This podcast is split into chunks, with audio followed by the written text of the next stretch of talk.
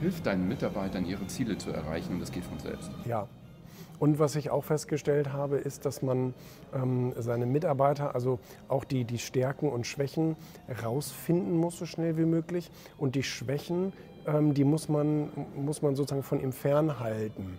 Also wenn ich zum Beispiel wenn ich zum Beispiel jemanden bei uns in der kreativen Abteilung habe, das ist dann Grafik, Layout und Designs und so weiter, ähm, von dem versuche ich möglichst viel Verwaltung, äh, also im weitesten Sinne, weißt du, was ich meine, ähm, Schreibkram und, und, und äh, Reportings und bla bla bla, das versuche ich von dem wegzuhalten mhm. und lieber jemandem anders mit aufzudrücken, der das gut kann, weil sonst hat der, sonst hat der nicht genug ähm, Erfolgsmomente sozusagen.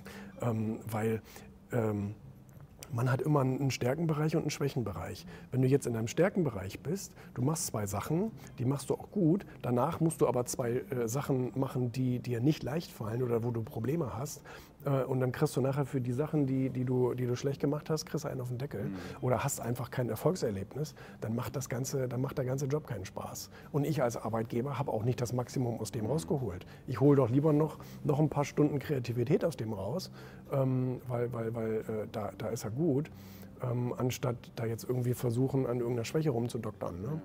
Ähm, das ist auch echt wahnsinnig wichtig.